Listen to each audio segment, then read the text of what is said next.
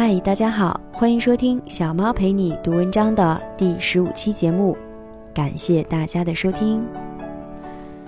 小猫的这个节目是希望能够与大家共同分享一些有价值的文章，透过它们品味生活，分享一些温暖与快乐。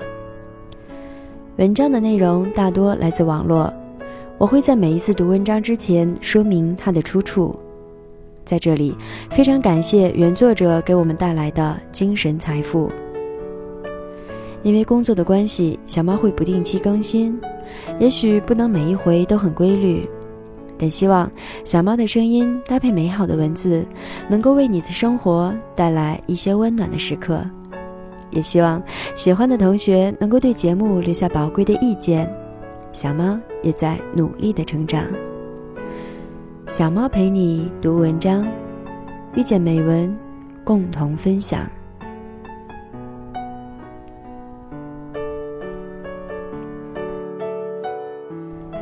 你想美好吗？那就读书吧。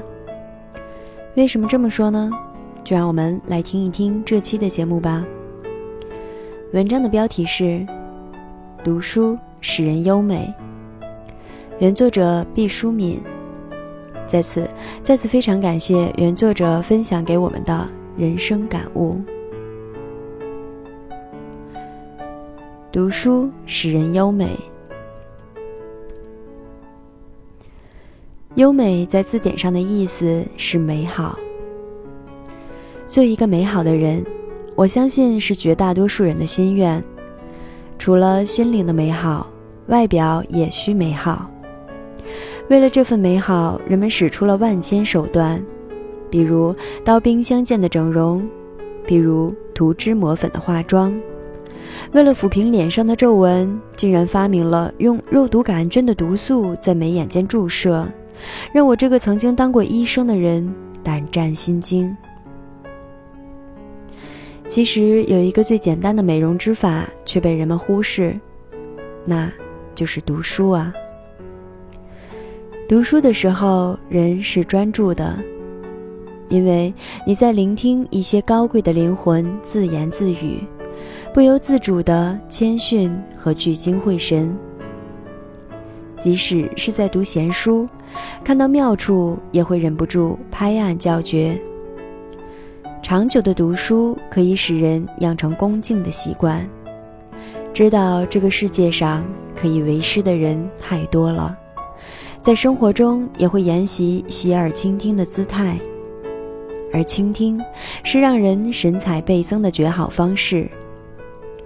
所有的人都渴望被重视，而每一个生命也都不应该被忽视。你重视了他人。魅力就降临在你的双眸了。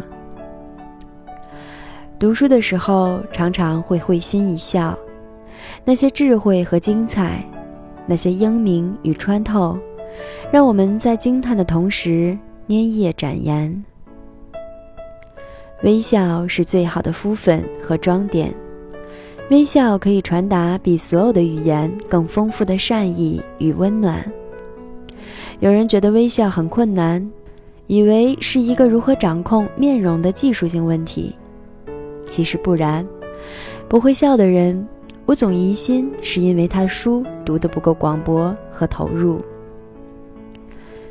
书是一座快乐的富矿，储存了大量的浓缩的欢愉因子。